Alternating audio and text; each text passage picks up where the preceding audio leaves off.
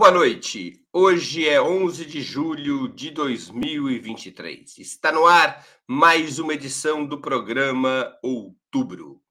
Segundo a maioria dos analistas militares, estaria em curso um passe de difícil solução na guerra da Ucrânia, que contrapõe a Rússia contra o governo de Kiev, os Estados Unidos e a OTAN Organização do Tratado do Atlântico Norte.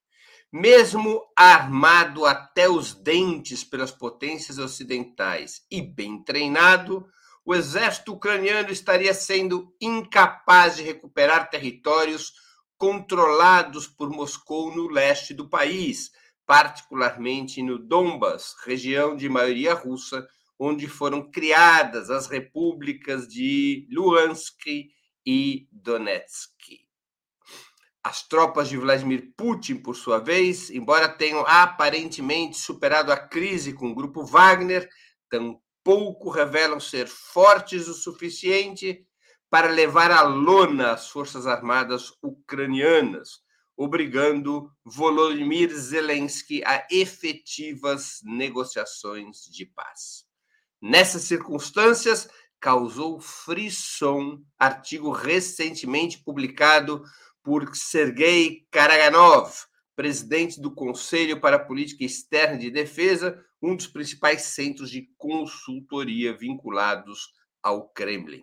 O título do texto é Ameaça Crescente e foi originalmente publicado na revista russa Perfil, mas é acessível em português no site de Opera Mundi.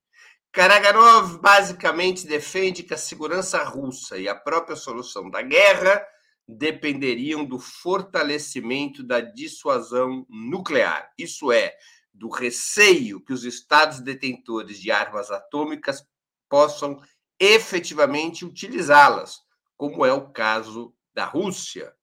Mas o cientista político vai além, insinuando abertamente que poderia ser necessário recorrer a esse arsenal nuclear, ainda que de forma tática e limitada, para mostrar que Moscou não está de brincadeira e que o fim do mundo seria uma hipótese real para governos que eventualmente planejem bater os russos no campo de batalha. Vários outros intelectuais refutaram Karaganov, considerando a opção que propõe extremamente perigosa e imprevisível, além de romper com o compromisso estabelecido desde os tempos soviéticos de que Moscou jamais tomaria a iniciativa de recorrer ao arsenal atômico supostamente reservado apenas para operações defensivas. Mas o que parece não haver dúvidas é que a alternativa Karaganov poderá ser discutida pelo comando russo se a situação se complicar ainda mais. Para debatermos essa questão, hoje teremos a participação de Ana Prestes, cientista social, mestre e doutora em ciência política pela Universidade Federal de Minas Gerais, analista internacional e estudiosa da história do ingresso da mulher na política brasileira, além de ter lugar de fala. Ana Prestes nasceu em Moscou. Ana Penido, pós-doutoranda em Relações Internacionais pelo programa Santiago Dantas, é, da Unesp, Unicamp e PUC São Paulo, além de pesquisadora do Grupo de Estudos em Defesa e Segurança Internacional e do Instituto Tricontinental de Pesquisa Social. E Pedro Marim, editor-chefe da revista Ópera e editor de opinião do site Ópera Mundi. Vamos à primeira pergunta da noite na avaliação de vocês, os impasses militares na Ucrânia tenderiam, nesse momento, a abrir portas para negociações de paz ou para escaladas bélicas ainda mais intensas de ambos os lados? Com a palavra, a moscovita Ana Prestes. E cadê a Ana? Bom, como a Ana teve algum probleminha de conexão, nós vamos começar com ou a outra Ana, Ana Penido. Bem, boa noite, Breno, boa noite, Pedro, boa noite, Ana, é, boa noite a quem veio assistir.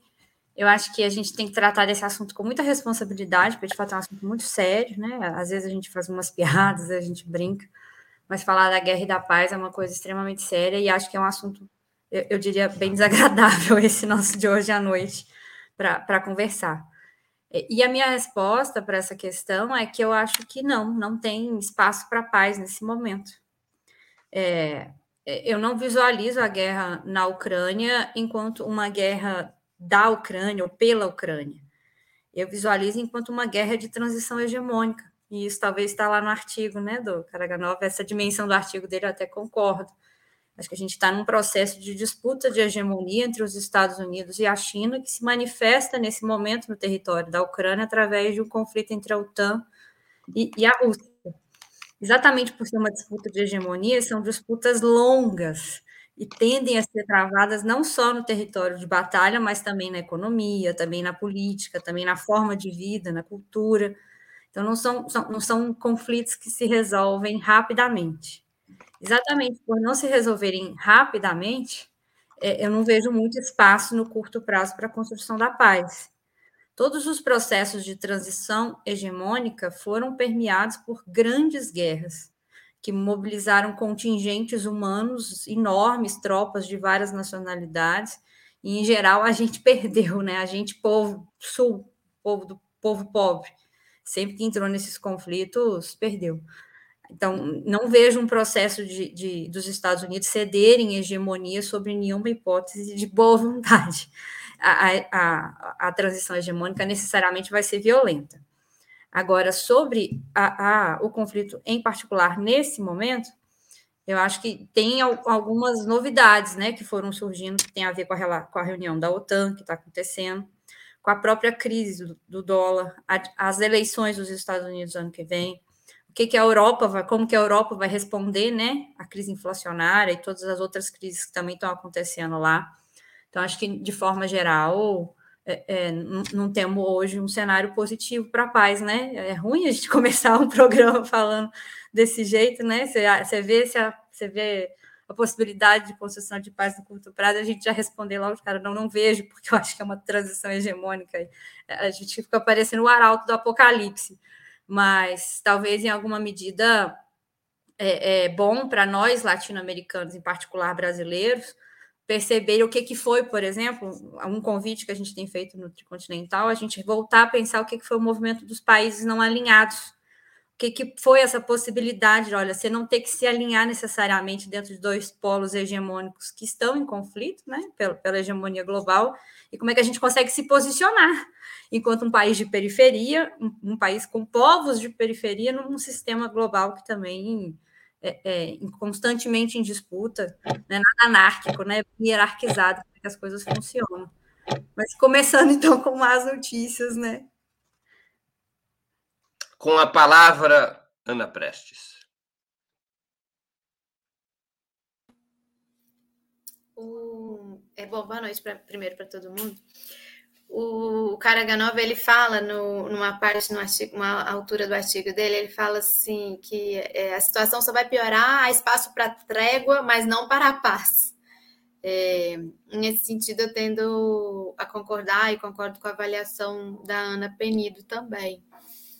Hoje, não parece não parece que a guerra chegou numa situação é, estacionária, ou um certo é, platô, que você não vê perspectiva de, de mudança. Eu acompanho é, um, um, dos perfis que tem no Twitter, né, que vão acompanhando é, o, o, o, movimento é, tático de cada, de cada um é, no terreno, e, e essa tem, eles estão acompanhando essa contraofensiva. Depois até compartilho aqui com vocês o perfil, é, qual é, para quem quiser acessar também. Que ele vai pondo os mapas, vai colocando como que está a movimentação no terreno. E uma das avaliações é de que essa contraofensiva ucraniana, que já dura aí, sei lá, três, quatro semanas, ela não fez grandes diferenças no terreno é como se. É, parece que eles estão agora concentrados em Bakhmut, é, novamente, tentando a reconquista de Bakhmut. Bakhmut foi justamente aquela, aquela, aquela região é, conquistada né, pelo grupo Wagner naquele período lá que estava o presidente Lula estava na reunião do G7, foi bem ali o desfecho né, de, de uma batalha que durou meses. Parece que os ucranianos estariam con concentrados ali. E, e, a narrativa ucraniana e do Zelensky continua a mesma, né? A OTAN não, tá, não traz, eles não mandam arma, tem que mandar arma, mas se tivesse mandado arma a tempo. É, então, a, a situação que que a gente vislumbra, que eu vislumbro, por exemplo, é de um impasse mesmo, de que algo teria que acontecer para que as coisas é, tivessem obrigatoriamente que serem alteradas. E é assim que eu vejo, inclusive, esse artigo, que eu acho que a gente vai conversar mais sobre ele hoje, do Karaganov, como trazendo é, um elemento que poderia fazer as coisas se mexerem, que parece que hoje está a guerra é, num platô. Com a palavra, Pedro Marinho. Bom, boa noite, Breno, boa noite, Ana Penido e Ana Prestes, ambas as Anas, e boa noite a todos e todas que estão é, acompanhando. É, bom, eu concordo com a avaliação é, da Ana Penido e da Ana Prestes de que Quer dizer, haverá paz ou haverá um tensionamento cada vez maior a, a curto, médio prazo, né?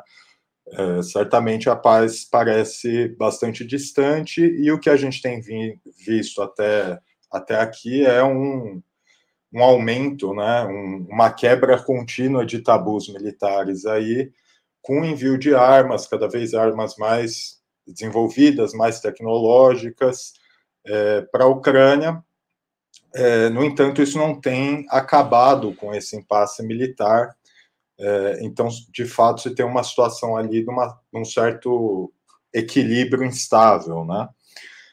É, evidentemente, quando se coloca esse tipo de, de situação, só existem essas duas opções. Ou se começa a tratar a sério da paz, se começa a propor discussões, e veja, discussões é, você discute para negociar. Né? Você discute para chegar, você vai conceder alguma coisa, os dois lados vão conceder alguma coisa para que não sigam em guerra. É, então, o tipo de postura belicista é, que se tem mantido de ambas as partes, mas especialmente no Ocidente, que está com um discurso realmente muito forte em torno da necessidade de enviar mais armas, de prosseguir, de criar condições melhores para negociação. Isso no discurso dos, dos analistas mais realistas, né? porque na propaganda em geral parece que o Putin vai cair daqui a uma semana, daqui a duas semanas, daqui a três semanas. Isso efetivamente não, não está no horizonte. Né? É, então, quando não se discute a paz e quando não se tem um movimento rumo à paz do ponto de vista diplomático e do ponto de vista político dos povos do mundo mesmo, é, e aí eu acho que é um, um, um, primeiro apontamento, né? Quer dizer, a paz há de ser construída e, e os povos podem cumprir um, um papel nisso também, né? Não são só instituições multilaterais ou governos que podem fazer esse tipo de coisa e que, a propósito, não tem feito muito, com exceção de alguns poucos países. É, quando não se faz isso, a tendência é o conflito escalar e o conflito está escalando. E aí a, a, a proposta do Karaganov, que a gente vai discutir aqui no programa, é, enfim, talvez seja o, o, a caricatura mais é, completa disso, né?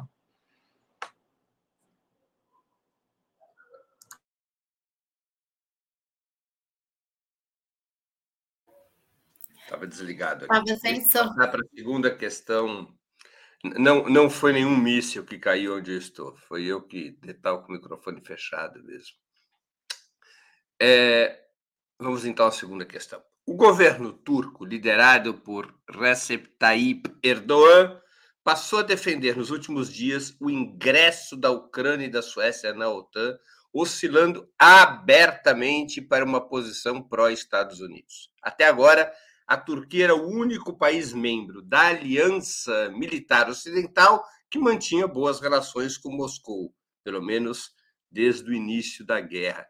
qual é o impacto que esse deslocamento, o deslocamento da Turquia para uma posição pró-americana, poderia ter sobre a Rússia e a guerra? Com a palavra, Ana Prestes. Essa posição dúbia do Erdogan já dura o tempo que ele está durando de presidente, primeiro-ministro, depois presidente, na Turquia, já tem umas duas décadas, que ele tem jogado muito é, com é, a sua posição estratégica, geograficamente falando, né, ali na geopolítica, com é, com um legado de um passado também, né, dos otomanos, do Império Otomano, que sempre foi visto como esse é, amedrontador né, do, dos europeus é, e, e, do Ocidente, da própria Rússia, no enfrentamento com a Rússia, que é historicamente é conhecida, e ele tem jogado muito bem com isso. Ele jogou muito bem com isso na guerra da Síria, é, em diferentes momentos se aproximou mais do Putin, depois se distanciou é, do Putin. Agora, para as eleições, estava bastante claro, pré-eleições na Turquia, né? É, como esse, esse, jogo dele. Por exemplo, quando foi para entrar Finlândia e Suécia na OTAN. Aí ele, ele não vetou a Finlândia e vetou a Suécia para ter um algo, um, um trunfo na manga para poder negociar depois com os europeus.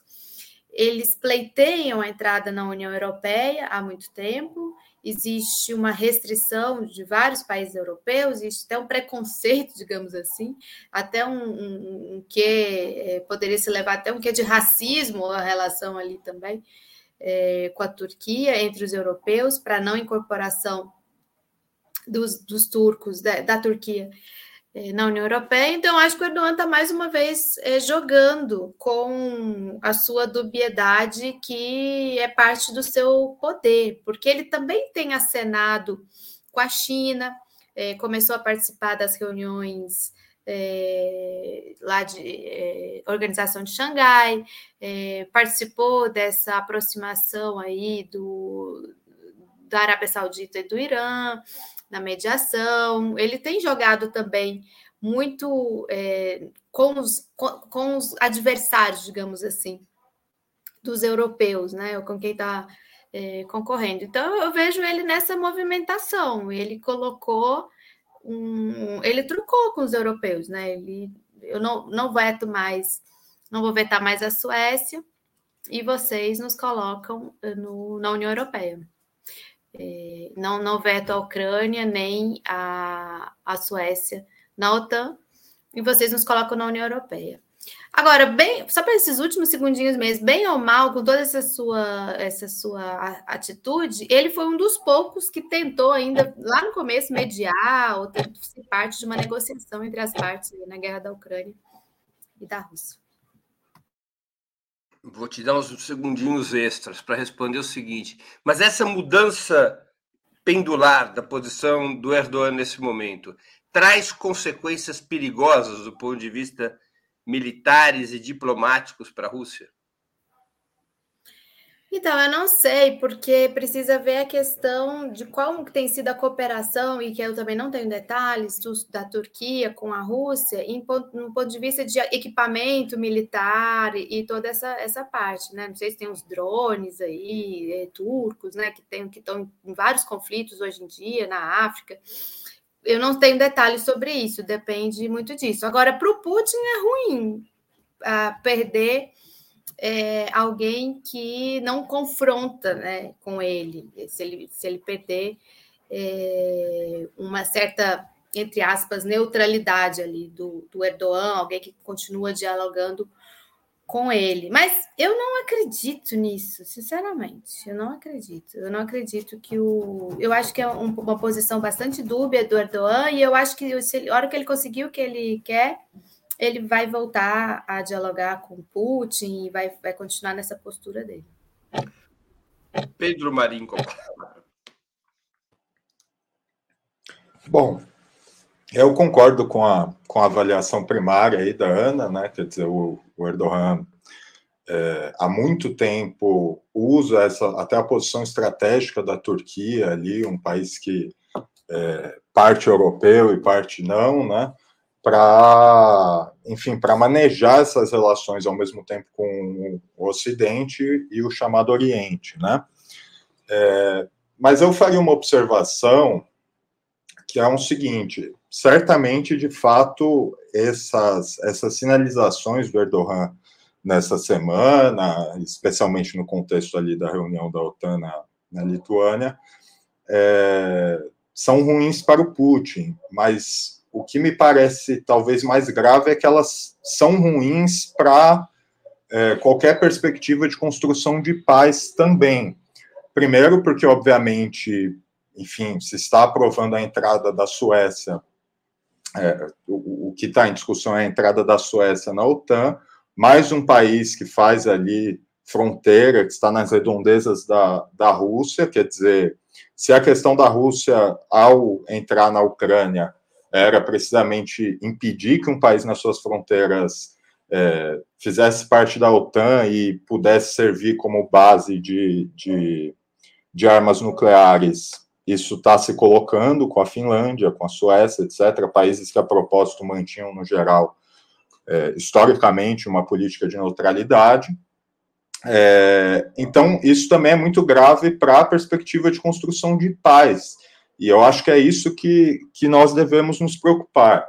No entanto, eu também concordo com a Ana de que, é, apesar dessas sinalizações do Erdogan é, serem, digamos, é, bom, terem a sua gravidade, né? É, ao mesmo tempo, eu também acho que em pouco tempo ele, de novo, vai começar a, a servir de ligação, digamos, né? Servir de intermediário entre a Rússia é, e a OTAN. É, e, bom, eu acho que é isso. Ana Penido com a palavra.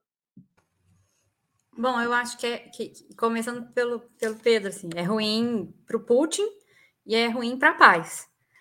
A, sinalização que ele fez prolonga o conflito. Então, é isso. A Turquia ofereceu território para o início das negociações. Quando ela se posiciona de outra maneira, isso prorroga, né? Uma coisa que a gente já está avaliando, que, que, tá, que demorando muito e com, sem tendências de paz no curto prazo. E para o Putin em específico, é, é, se torna mais um argumento que reforça o temor russo, que ele já expressou várias vezes, de ter os países na fronteira dele entrando para a OTAN. acho que é ruim nesses dois, nesses dois sentidos. Com relação à, dubiedade, é, é, é, isso, né? Eles não, eu acho que uma diferença do momento atual para outros momentos, como foi da Guerra Fria, por exemplo, era a necessidade de você se alinhar a um dos polos em conflito. E o momento atual, até porque a China joga no tabuleiro internacional de uma maneira muito diferente do que a União Soviética jogava no tabuleiro internacional, possibilita esse tipo de comportamento, que, que parece dúbio na política, mas que é isso. Eu acho que talvez a gente tenha que começar a olhar para esses comportamentos como comportamentos não alinhados. Não necessariamente vai estar num polo ou no outro, né? Vai negociar a partir do que ele entende como interesses dele naquele momento é, é país que está com inflação galopante, então acho que tem está fazendo outros cálculos que são não necessariamente os mesmos cálculos que nós. É, é, acho que a Europa, em alguma medida, se a, se, se, se a, gente pudesse ter essa expectativa de que a Europa fosse adotar um comportamento parecido, né, de, de diminuir esse alinhamento, para a gente seria uma expectativa positiva do ponto de vista da construção da paz. Mas eu ia tratar da Ucrânia, da Ucrânia, da Turquia, que talvez uma coisa que a gente deva se preocupar, é, com o processo mesmo de nazificação do país, né? Crescimento da extrema-direita, é, essa possibilidade mesmo da gente voltar a ter cada vez mais grupos organizados atuando em países com grande peso geopolítico, com grande peso econômico, com influência, é, é, é uma coisa que se espraia para o mundo, né? Então, pode, inclusive, ter, ter impactos que vão para além ali daquela micro-região, que vão para além do momento da guerra na Ucrânia e passa a fortalecer outros grupos ao redor do mundo, como, por exemplo, os desafios que a gente vive no Brasil. Assim, eu concordo com as questões que a Ana e o Pedro trouxeram, eu só traria esse plus, né, o, o essa preocupação da, da, dessa extrapolação do que, que vem sendo o processo de nazificação de alguns países na Europa para enfrentar a crise econômica e, a dependência dos Estados Unidos, mas como é que se enfrenta isso? Lá eles estão enfrentando dessa maneira, isso pode se colocar de uma maneira similar para os países do Sul também, né, da América do Sul. Muito bem, vamos à terceira questão da noite. Vamos antes esperar o reloginho se manifestar. Pronto. Os protestos na França massivos e violentos poderiam ser um sinal de que a curto ou médio prazo os governos europeus eventualmente teriam que repensar a expansão de seus gastos militares, as sanções contra a Rússia e a política de sustentação do exército ucraniano. Esta crise social instalada na França pode ser um sinal, ainda que indireto, de que o consenso ou a maioria da opinião pública sobre qual os governos europeus se apoiam para seus esforços de guerra, que esse consenso, ainda que por outros motivos, possa se despedaçar a curto e médio prazo, e a novidade na questão da guerra ser exatamente a deterioração das condições políticas e sociais para a Europa continuar apoiando a Ucrânia? Com a palavra, Pedro Marinho. Bom, primeiro, quanto aos protestos, é, enfim, são protestos pela morte de um jovem argelino, é, de origem argelina né, e tunisiana, é, que foi ali assassinado numa parada de trânsito por um policial. Ele para o carro, estava dirigindo um carro esportivo, é, acelera e o policial dispara, dá um tiro contra ele. Ele acaba batendo o carro e morrendo. É, isso não é algo novo na França, né? É, já vem, já é uma coisa que acontece repetidamente muitas vezes e que tem a ver, obviamente, por um lado, pelo, pelo racismo francês, pelas tensões em torno da, da questão étnica, por outro lado, pelo longo passado colonial francês e também pela política francesa mantida hoje em África. É, então, primeiro tem esse contexto. No entanto, é evidente que numa, numa situação em que as condições de vida se alteram para pior, é, em que o. E, e, talvez pensando aí na juventude, um aspecto importante para se levar em conta, até um aspecto um pouco psicológico, né? Mas a perspectiva que se tem em relação ao futuro, o que se pode fazer no futuro, quer dizer, Hoje, se você é um jovem europeu e você está assistindo todo dia a televisão do seu país, muito provavelmente você vai estar tá se enfrentando é, até com uma maior, é, até com mais é, continuidade com o tipo de discussão que nós temos, vamos ter aqui hoje, né? Quer dizer, em relação aos perigos nucleares, a guerra da Ucrânia, etc. Então é evidente que isso joga um peso e a situação econômica também. Então, é, sim, eu acho que os países europeus tendem, pelo menos a médio prazo, a serem forçados a, no mínimo, repensar a forma como eles vão atuar naquele, é, em relação à Rússia, em relação ao conflito na Ucrânia. É, é, é, bom recordar a propósito que o próprio Macron, o presidente francês, já vinha dando é, indicações, embora bastante tíbias e embora levando em conta a situação interna, mas indicações de, um, de, uma, de uma outra forma de lidar com conflito, né, denunciando que ah, nós não podemos seguir a linha dos Estados Unidos, nós temos que seguir a linha. Isso tem a ver também com uma disputa é, de hegemonia ali no próprio contexto europeu, né, quer dizer, a França querendo se reafirmar num cenário em que a Alemanha se submeteu absolutamente aos Estados Unidos, é, então, sim, me parece que a médio prazo a Europa é, terá de, de, de, baixar um pouco a bola, ou, e aí que está o perigo, aumentá-la radicalmente, que também é uma outra, uma outra posição. E aí eu me refiro, obviamente, a aumentar essa bola do ponto de vista bélico e tomar uma posição mais direta na guerra. Né? Com a palavra, Ana Penido. Bom, eu acho que, que, que seguindo na toada do Pedro, é, a, acho que os protestos na França, eu, eu, até me surpreende que a Alemanha também ainda não tenha se rebelado no pleno processo de desindustrialização que eles estão vivenciando. Desculpa, Aninha, é porque talvez uma parte da Alemanha esteja protestando votando na FD, né? Sim.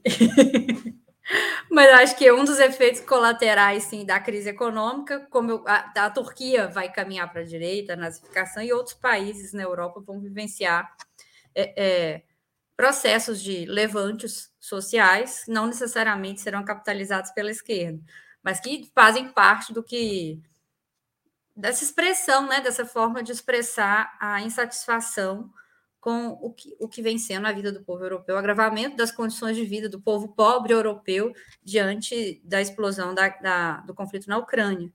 É, e a resposta é isso, né? Você tem um continente em crise econômica, você tem uma população com dificuldades, e qual que é a resposta? Vamos gastar mais com armas. E a gente tem visto né, o aumento dos gastos militares, não só na França, mas a Alemanha também sinalizou. Agora eu não lembro de. Todos eles estão sinalizando para ir para para aumentar para além de 2% os gastos do PIB do, do, PIB nacional em armamentos e equipamentos de defesa. É aquele parênteses, né? Parênteses nacional está em tramitação no Congresso Nacional a política de defesa para o Brasil e um dos elementos que está incluído lá para discussão é o gasto de 2% do PIB nacional em equipamentos de defesa.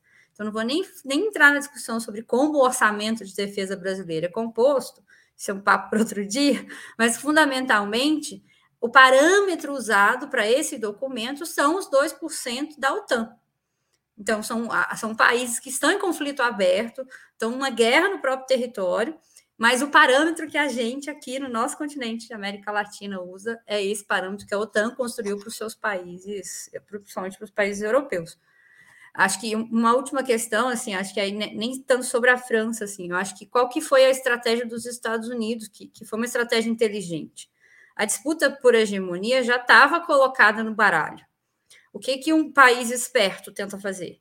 Ele tenta definir quando o conflito vai explodir e onde o conflito vai explodir.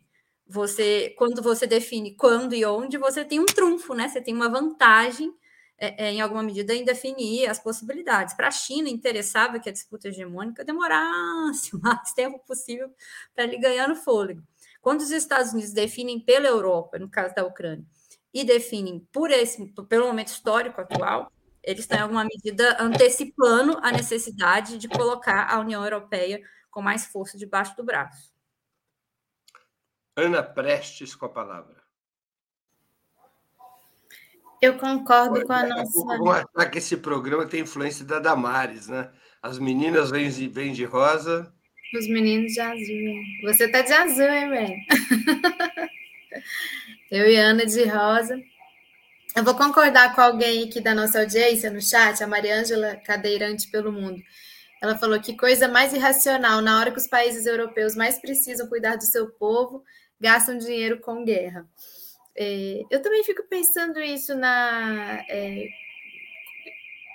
como é o, o, convencimento da sociedade civil de, dos países europeus de que de, da aposta na guerra, né, em, em armar a Ucrânia, em continuar apostando é, na OTAN.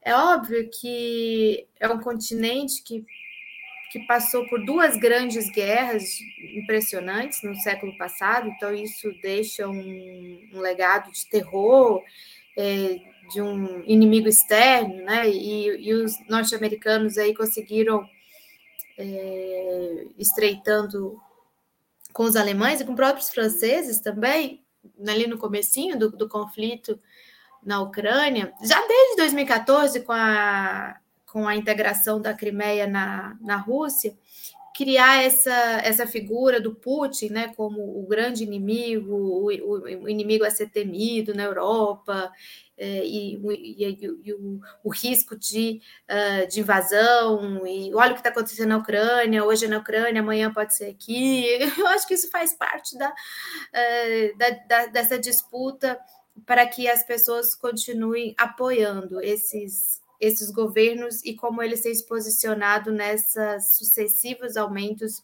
dos, uh, do, do, investimento em armamentos e equipamentos, inclusive envios né, para a Ucrânia através é, da OTAN. É, eu converso muito com os portugueses, principalmente com é, os parlamentares do Partido Comunista Português, com quem, a quem eu tenho acesso, porque eles foram dos poucos que no Parlamento Europeu se pronunciaram contra, aquela, contra as resoluções, lá atrás a resolução, é, porque era uma, foi uma resolução assim, completamente pró-Ucrânia, é, cega, e, e, e os parlamentares portugueses, os comunistas, eles foram muito é, rechaçados né, na, na sociedade. E o que eles nos contam é que já começa a mudar um pouco, já começa a mudar um pouco, pelo menos dentro de Portugal, esse sentimento. Isso que nós vimos na França e que o Pedro descreveu tão bem, né, que o estupim foi a morte do jovem na réu ali num, numa parada, numa blitz né, de, de trânsito, é, e que fez emergir aquela onda pungente, né? Foi Nanterre que começou, mas ocupou várias partes da França, não só com essa pauta é, contra o racismo e contra a xenofobia é, e contra uma política social que não atende essa população, mas aí emergiu tudo, né? Tudo da, do custo de vida, toda a questão que é provocada também é pela guerra. Então, para responder a pergunta, eu creio que sim, eu creio que que está virando um caldeirão, é, uma bomba relógio social muito forte. Cada um daqueles países da Europa, principalmente os mais envolvidos com a guerra. Muito bem, vamos a mais uma pergunta. Não estou pulando ninguém, não, né? Que eu perdi um pouco aqui a. Não, não estou. Todos responderam essa pergunta. Bom, vamos a, então às perguntas fundamentais anunciadas na divulgação do programa. Como vocês encaram a proposta formulada por Sergei Karaganov, Karaganov de recorrer ao uso tático de armas atômicas para, para fortalecer a dissuasão nuclear como principal instrumento defensivo russo? Blefe ou realismo? Ana Penido com a palavra. Bom, primeiro, o que é dissuasão, gente? Dissuasão é quando você tenta fazer com que um outro país desanime, seja desestimulado de te atacar, porque a sua possibilidade de responder aquele ataque é tão grande, tão forte, que não vale a pena. Então, o possível atacante vai fazer um cálculo, ó, não compensa atacar aquela pessoa ali, porque a resposta vai ser tão ruim que não vale a pena. Então, isso que é dissuasão. No texto, ele vai tratar a possibilidade de usar os armamentos nucleares enquanto armamentos de dissuasão. É, é, em alguma medida, é, é o armamento nuclear já é naturalmente um armamento de dissuasão, porque são países extremamente poderosos. A partir do momento que, que a arma nuclear surge no, na guerra, muda a própria lógica de funcionamento. Diferente de outras armas em que a gente conta, né? Ah, tem tantos milhares de aviões, tanto de, de, de possibilidade de repor, tanto de munição. No caso do armamento nuclear, não, não é assim que, que, a gente conta. Então, não é tipo, ah, tem 10 mil ogivas, tem 20 mil ogivas, tem 5 ogivas, não é, não é assim que funciona. A grande questão que o armamento nuclear trouxe de diferença para a guerra é a possibilidade de você não ter tempo de responder. É o que eles vão chamar de, de destruição mútua assegurada. É assim, olha, não adianta você me atacar com isso, porque você também está lascado. E aí, nesse sentido. Curiosamente, mais... a sigla em inglês disso é MAD. Sim. Louco, né? Mútuo. E mudou de fato a lógica da guerra, né? Porque isso é uma loucura pensar na possibilidade de você atacar e você automaticamente se, se, se, se condenar, né? Então, assim, eu acho que o texto dele, não acho que seja só um blefe.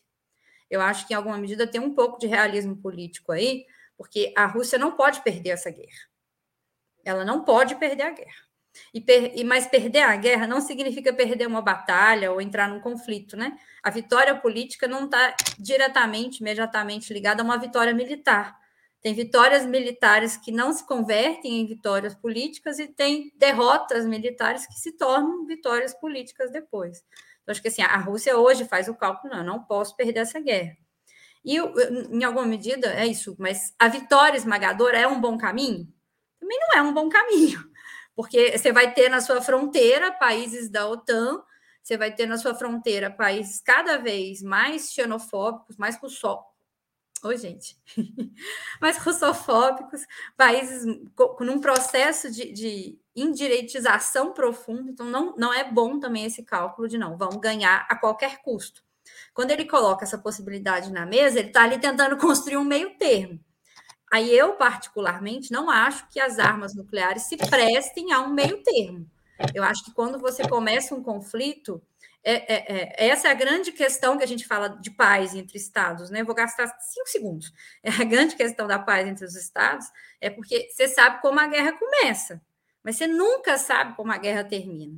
Então, você pode falar que está usando ele de maneira tática ou de uma maneira muito pontual, isso pode escalar para uma um movimento incontrolável e a gente não sabe como volta. É muito é, é um imponderável da guerra, que é o que talvez torna essa área tão diferente de outras áreas de, científicas, do ponto de vista falando mesmo. Aí, desculpa, o reloginho, mas assim, você, eu, é, não, eu não vou usar armas atômicas vai. contra você. Nem meu, nem meu arsenal tático, nem meu arsenal estratégico. Ana Prestes com a palavra. A Daisy Bentinha aqui do chat estava perguntando por que, que é MAD. É, Mutual Assured Destruction, né? É a destruição, é, garantia de destruição. Ah, o pessoal respondeu. Garantia de destruição mútua, com certeza. Então, é, essa é a. Essa, essa é uma, é, é uma sigla que existe desde a Guerra Fria, tem muitas décadas isso. Exatamente.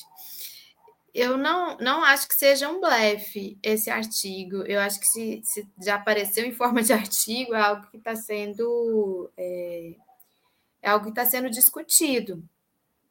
O mundo inteiro está olhando para essa guerra e tentando entender como vai ser o seu desfecho.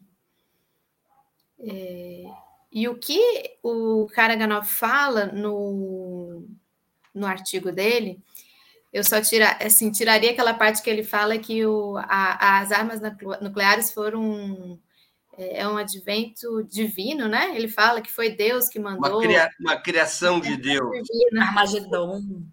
Ali realmente eu fiquei engraçado, achei engraçado. Que, tipo Agora, assim, Aninha, só uma curiosidade. O curiosidade. Sabe qual era o apelido, o apelido do chefe da Operação Manhattan, o código? Do chefe da Operação Manhattan, o Oppenheimer, era God. Por coincidência, era Deus. Humilde. Por coincidência. Porque foi algo divino, foram os homens, né? Não, não responsabilizo os seres humanos aí por essa invenção é, macabra, né? Que, é a, que são as armas nucleares. Então, eu não, eu não vejo é, como algo que realmente não esteja, de alguma forma, sendo discutido, para aparecer assim, né, no formato de artigo, e depois vários outros artigos também é, comentando, porque é aquele paradoxo né, da guerra, da, da paz, ser garantida justamente porque existe uma MED, né, uma é, uma destruição em massa com certeza possível e mútua, é, é algo que por si só deveria ser é, algo que desestimulasse o, a escalada para do conflito de, de, uma forma sem limite. O que ele fala no artigo é isso: parece que as pessoas Parece que ele fala as elites governantes, ele fala as elites modernas governantes dos países ocidentais perderam o medo de, de, de uma guerra nuclear. É como se não existisse a hipótese de uma guerra é, nuclear. Então, eu sinto que é uma, é uma mudança de, de, de do nível de diálogo que se estabelece é, sobre a guerra. Então, eu, eu, é assustador. Eu acho muito, muito perigoso e, e assustador que a gente esteja chegando a esse ponto, aí nesse nível de debate. Pedro Marim com a palavra. Bom, o Karaganov ele parte ali no artigo dele de, um, de uma certa leitura estratégica sobre a situação da guerra na Ucrânia hoje e a situação futura. E ele vai dizer ali no, no seu artigo que, enfim, a Rússia está metida num, numa situação paradoxal, porque mesmo que ela ganhe militarmente, né, quer dizer, mesmo que os russos marchem até Kiev, derrubem o governo local, enfim, instaurem um novo governo, é, a Rússia vai ter que se enfrentar com o fato de que a população local hoje certamente seria majoritariamente pró-russa, num cenário em que você teria um monte de armas disponíveis que foram despejadas naquele lugar é, de uma forma completamente responsável, e num cenário em que você tem já uma ascensão que, enfim, remete à Segunda Guerra Mundial, até anterior à Guerra Mundial, de um ideário ultranacionalista restritíssimo, é, que na Segunda Guerra Mundial se associa ao nazismo e hoje é um fenômeno neonazista, evidentemente, é, no meio dessa população, né? Quer dizer, você ganharia um lugar no governo, mas não, não ganharia esse povo e, portanto, se viveria, na visão do, do Karagov, uma, uma guerra civil prolongada na forma de vários grupos guerrilheiros atacando o governo continuamente. Essa avaliação era, é, enfim, modéstia à parte, ou ao contrário da modéstia que seja, né? Mas era mais ou menos a avaliação que eu fazia um pouco antes do conflito se iniciar. E por isso eu achava que a Rússia efetivamente não invadiria a Ucrânia. Eu falava, bom, o ganho aqui um atoleiro, os Estados Unidos vão transformar isso num, num problema. É, só que o cara, o Karaganov, ele, ele é de uma posição que é a contrária da minha, que é, ele reconhece exatamente esses, esse, esse mesmo cenário, mas para dizer, então a gente tem que dar uma solução militar mais forte. E aí, nesse artigo, a solução que ele propõe é justamente subir a escadaria nuclear, né? Quer dizer, tomar vários passos é, no uso de armas nucleares táticas, né? Quer dizer, primeiro você ameaça, aí você conversa, aí depois você move armas para lá e para cá, etc., até que se chegue efetivamente a esse ponto, como uma forma de é, sair desse paradoxo estratégico e forçar o Ocidente a negociar. É, o problema, e aí é, eu vou fazer referência à Ana Penido, a Ana falou é, do papel do acaso da guerra, né, do imponderável, dessa coisa que você entra sem saber como é que você vai sair ou como ela vai se desenrolar. Existe uma tendência é, a se querer compensar esse imponderável e esse acaso por meio da, do uso é, mais belicoso possível de armas. E isso não é uma boa saída. Não é uma boa saída do ponto de vista ético, do ponto de vista humano, para o geral da humanidade, e não é uma boa saída estratégica. Porque é você querer tirar o conteúdo político da guerra é, e substituí-lo por um conteúdo militar. Só que o problema é que isso, a guerra é política, não se resolve assim. Muito bem, vamos para mais uma questão a esse respeito. A alternativa Karaganov, de recurso limitado a armas atômicas, só para nossa audiência acompanhar, o que o Karaganov, no fundo, propõe é o seguinte: os governos do Ocidente não estão mais levando a sério a dissuasão nuclear. Nós precisamos fazê-los levar a sério. Para fazê-los levar a sério, nós vamos usar aquilo que são as chamadas armas nucleares táticas, que têm um alcance menor, um poder de destruição menor do que as estratégicas, e lembrá-los disso, de que o armamento nuclear existe e que a Rússia estaria disposta a usá-lo caso necessário. Então, essa é o que a gente pode sinteticamente definir como a alternativa Karaganov. Recurso limitado a armas atômicas. Aparentemente, essa alternativa dependeria das potências ocidentais abdicarem de uma resposta de largo espectro, aceitando recompor os termos da dissuasão nuclear, ou seja, a Rússia usaria as armas táticas, uh, os Estados Unidos se amedrontariam com a possibilidade disso virar uma escalada de destruição do mundo e novamente se restabeleceria a dissuasão nuclear. A pergunta que não pode calar, já que a alternativa Karagarov depende desse recuo do Ocidente. Os Estados Unidos e seus aliados na OTAN poderiam ser paralisados pelo medo da destruição total no caso de um ataque nuclear tático? Com a palavra, Ana Prestes.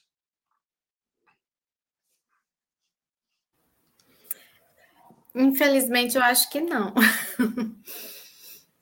eu acho que realmente no artigo ele conta com isso, né? De que um, seria um, uma forma de um, uma forma de com que o Ocidente voltasse a ter, digamos assim, essa razão, voltasse a razão, digamos assim, da não escalada é, nuclear é, para ter uma saída. E aí volto de novo a falar uma frase que ele fala no artigo, que a, a trégua é possível, mas não a paz. Né? E ele fala disso, e o Pedro explicou muito bem aqui por que, que a trégua é possível, mas não a paz, por conta de tudo que ele descreve ali no artigo, de, eles falam lá várias hipóteses. Se a gente ficar só com as quatro é, províncias ali, né, do, do, do leste, né, do, do, do Donbass, é, todo o resto do país vai estar contra a gente.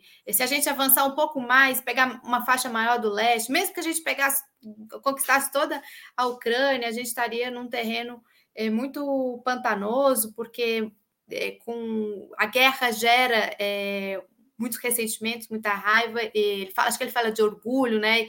E o Ocidente instrumentalizaria através de uma guerrilha, uma guerrilha permanente, mesmo que com, com, com mais baixo perfil, mas que seria o prolongamento de, de que podendo levar o conflito a décadas.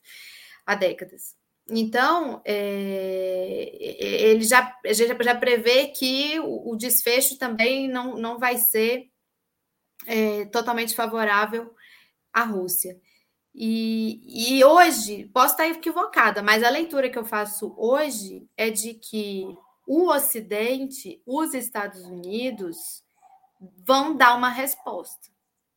Se, e a OTAN vão dar uma resposta, se houver essa movimentação, mesmo que do uso desse armamento nuclear tático, digamos assim, né? Porque ele tem alcance restrito e limitado. Que tipo de resposta? Um contra-ataque com o mesmo tipo de arma. Uhum. Com a palavra, Pedro Marinho. Está animado o programa hoje, né? Só perspectivas assim. Pior Bom, que isso, é... a situação do Santos e do Corinthians no Campeonato Brasileiro. Estão caindo para a zona de rebaixamento. O Santos vai se salvar, mas o Corinthians, mais uma vez, irá para o rebaixamento se o Caracanova quiser. Pedro Marinho com a palavra. É. Quanto ao Santos e ao Corinthians, eu não sei, eu, não, não tenho acompanhado, mas eu espero que as perspectivas sejam um pouco mais otimistas, pelo menos no campo do futebol, né? É, quando quanto ao Karaganov, de fato a, a, perspectiva dele é essa, né? Quer dizer, vamos subir a escada nuclear, vamos fazer um, um ataque nuclear tático a um centro europeu. Uma parte dos analistas consideram que ele está se referindo à Polônia, inclusive, apesar de não citá-la. É, e isso forçaria os Estados, colocaria os Estados Unidos numa situação muito ruim, que é, é eles teriam que defender a Europa em alguma medida, só que eles não poderiam responder esse ataque é, com um ataque nuclear tático, por exemplo, na Rússia. Essa leitura está correta do ponto de vista lógico, da lógica formal é, e até estratégica? Me parece que sim. O problema é a única alternativa para os Estados Unidos responderem a isso não seria fazer um ataque tático diretamente à Rússia se eu fosse americano e tivesse, se eu fosse o Biden tivesse me confrontando com essa situação, eu, por exemplo, faria um, ata um ataque tático nuclear em resposta ao Mali, ou à Somália, ou à Síria, ou à Venezuela, ou à Bolívia, ou ao Brasil. E aí se criaria justamente esse é, o, o, o, o reequilíbrio entre o Ocidente e a Rússia estaria recolocado, por mais louco que, que isso seja, né? Mas de fato nós estamos falando aqui é, de loucuras, né? Então, veja, isso para pensar uma das, das possibilidades. Qual que é o problema com o uso de armas nucleares, mesmo as chamadas táticas? É que você não sabe, é, é justamente esse caráter imponderável da guerra vai se manifestar na sua maior manifestação possível, na, com a maior força possível, com, a, com o aspecto bélico mais é, é, é, radicalizado possível. E aí, o, quando se fala disso, evidentemente o, o, o jogo de cintura, né, o espaço para erros é muito pequeno. E veja, se, por exemplo, os Estados Unidos, se a, a Rússia jogasse uma bomba nuclear tática na Polônia, os Estados Unidos respondessem, a depender de onde eles respondessem, isso forçaria a Rússia, é, por, é, de acordo com a sua doutrina de uso de armas nucleares, a responder com um ataque direto aos Estados Unidos. Portanto, mesmo essa, essa perspectiva já é uma perspectiva enfim, o plano do, do Karaganov não se é, não daria certo, levaria de fato a uma guerra nuclear. Muito bem, nós vamos a uma última pergunta já perto do final do programa, mas com dois minutos para cada um para a gente não esperar. A Ana muito. Penido não respondeu a isso. A Ana Penido, perdão, Aninha. Eu pensei que tinha sido a primeira, é verdade. Na defesa das Anas. Não, só tem boa notícia. Não, eu, eu, eu, talvez a minha fala seja. o roladinho da Ana. Ah, já está rodando, pode ir lá. Tá. Não, eu ia tratar, na verdade, assim, é porque, além dessas questões, eu estou bem de acordo com o Pedro, bem de acordo com a Ana, muito preocupada com o cenário global, assim, é isso, né? Com que, o que a gente vai ser de, do mundo.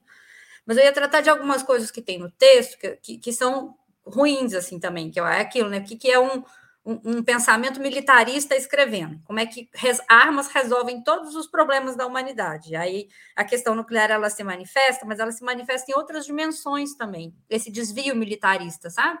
De achar que a gente acumular muitas armas e ter muita disposição para empregar elas contra o nosso inimigo vai resolver os nossos problemas. E aí ele fala, por exemplo, na possibilidade, não, mesmo se eu ganhasse a guerra, eu ganhasse da Ucrânia, tivesse tudo certo, o Ocidente ia fomentar é, guerras de baixa intensidade, no sentido, numa lógica mesmo de guerra de guerrilhas. E, e aí a gente tem que olhar para essas afirmações, assim, aí a gente brasileiros, tá? Ocidente, não, peraí, quem que é Ocidente? É, é, existe ainda essa lógica Ocidente-Oriente da Guerra Fria? Quem interessa pensar nessa lógica Ocidente-Oriente da Guerra Fria? A gente não é Ocidente. A gente é sul global, a gente é periferia, na melhor hipótese, assim, uma periferia melhorada que tenta entrar no jogo global através dos BRICS. Então, muito cuidado também na hora que a gente lê esse tipo de coisa. E guerra de baixa intensidade. Guerra de baixa intensidade para quem? Para o governo russo ou para o governo dos Estados Unidos, que podem gastar rios de dinheiro em comprando armamento de forma ilimitada e aí é isso, né? A população está tudo bem, aí os conflitos. Esse conceito vem muito da época das guerras na, na, na América Central, uma lógica de que eram guerras de baixa intensidade para os Estados Unidos. Para o povo da América Central, para o povo venezuelano, por exemplo, que é vítima desse tipo de guerra, são guerras de alta intensidade, impactam até no seu acesso a medicamentos básicos, a acesso à vacina e outras coisas que a gente viu recentemente. Então, assim, quando eu olho para essas coisas, eu também pera, eu dou aquela travada com muita calma nessa hora.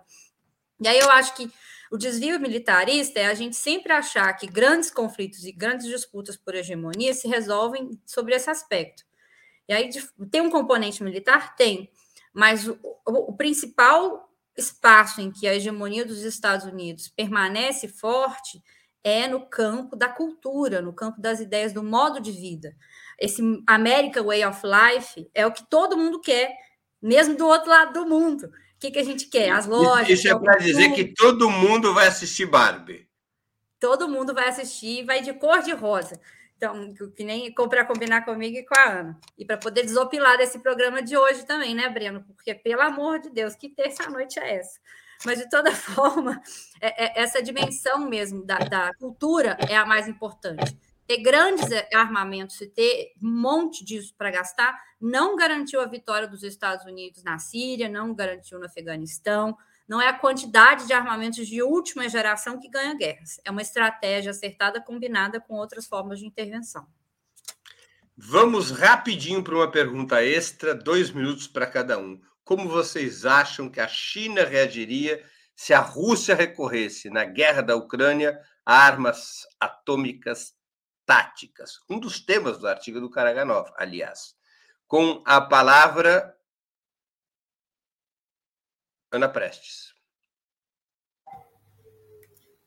Eu penso que a China condenaria. Pela política externa chinesa hoje, É, não, não acho que a China apoiaria. Posso estar enganada. Mas eu acho que ela condenaria, até porque a China, nesse cenário global, é um desses alvos aí, inclusive que o Pedro falou ali, não sei. É, eu acho que a China ela perderia um dos seus trunfos na guerra de narrativas, inclusive, que faz parte, concordo com a Ana, que também tem uma guerra de narrativas, uma guerra cultural em curso, que é parte das parte da, das, da, da, resolução dos conflitos para um lado ou para o outro. Então, eu não, eu não acho que a China apoiaria. Eu acho que a China diria aquilo que ela fala como, quase como mantra hoje. É o futuro compartilhado da humanidade, investimento no multilateralismo e, e, e na questão é, da paz, nesse sentido de, é, de não, é, não, não o uso, não usar esse recurso de armas nucleares, mesmo as táticas ilimitadas. Ana Penido. Eu acho que, na verdade, essa negativa chinesa a endossar uma posição mais agressiva russa é, inclusive, um dos principais fatores de contenção russos na hora de, de, de ir para um enfrentamento mais aberto. Né? A, a, China tem uma política externa defensiva, ela não prima por armamentos militares nas suas relações com outros países, assim, ela preocupa com o entorno estratégico dela ali do lado, né? mas as relações delas são principalmente econômicas, não são na, na esfera de cooperação militar no, no, no, mundo inteiro. E acho que elas servem enquanto um fator de contenção. Eu acho que dificilmente a Rússia toma iniciativas, porque é isso, a Rússia faz essa leitura da disputa hegemônica. Ela sabe que não é só ela na guerra. Quando ela entra na guerra, ela sabe que ela tem uma retaguarda chinesa ali, ainda que não seja explícita, mas que é isso, né? O braço armado de uma de, de, um, de um possível reposicionamento geopolítico e, e, de hegemonia global. Então, eu acho que, inclusive, essa indisposição chinesa de, de apoiar um, uma escalada nuclear é um fator forte de contenção ali na balança de cálculos russa para não adotar a, a proposta do Karaganov. O Karaganov está aqui lembrando um espectador, o velho lobo, ele diz que a China condenaria publicamente, mas no fundo, de acordo com Karaganov, a China se sentiria aliviada, porque isso levaria os Estados Unidos a uma posição mais cautelosa, até mesmo na negociação com a China e, nas, e no planejamento de possíveis ações militares contra a China envolvendo Taiwan. Pedro Marim, Bom, eu diria assim que o Karaganov, que é um, um, um senhor que, que diz que as armas nucleares foram um presente de Deus para lembrar os homens de que o inferno existe é, e fazer eles pararem as suas guerras, é, ele até trata disso, né, de como a China reagiria. Só que o problema é que aí o, o homem do Armagedon pinta um céu cor-de-rosa para a Rússia, em que simplesmente todo mundo é, todo mundo condenaria, mas no longo prazo todo mundo acharia bom que, que a Rússia foi lá e tacou uma bomba nuclear na Polônia. É, veja, eu não tenho dúvidas de que a China condenaria, inclusive porque estrategicamente essa ideia de que, é, primeiro, o texto, um, um, outro, uma outra observação em relação ao texto é que o Karaganov ele deixa ali não, não muito evidente mas muito evidentemente ele está preocupado também com a Rússia perder espaço para a China. Né? E aí isso é, é um dos fatores que estão pintados ali. Eu acho que para a China isso não seria bom, fundamentalmente, porque veja, se por um lado a gente está falando, ah, será que se a Rússia jogasse uma bomba atômica é, tática na Polônia, os Estados Unidos é, se recomporiam, né? com, com essa com a política de dissuasão, né, voltariam à razão, pode ser que os Estados Unidos voltassem à razão, só que o problema é que no exato momento em que se faz isso, o mundo todo vai se voltar para a loucura. Então pensem, por exemplo, como a Coreia do Sul ia começar a se mover em relação à Coreia do Norte no momento que isso acontecesse, ou o Paquistão e a Índia, ou mesmo, ou, ou mesmo relações tensionadas entre estados que não são é, ou a Índia em relação à China, por exemplo, mas mesmo aqueles estados que não têm bombas nucleares, quer dizer, se elevaria não só o, o padrão é, em relação ao, ao, uso das bombas nucleares, como o Karaganov fala, como se baixaria o padrão de paz em geral no mundo. Quer dizer, qualquer tensão, efetivamente, você se lembraria que, bom, acabaram de jogar uma bomba atômica é, lá na Europa, né? Então, enfim, eu acho que é muito. O Karaganov pinta ali realmente uma coisa muito romântica e idílica do que, do, de como a China faria isso.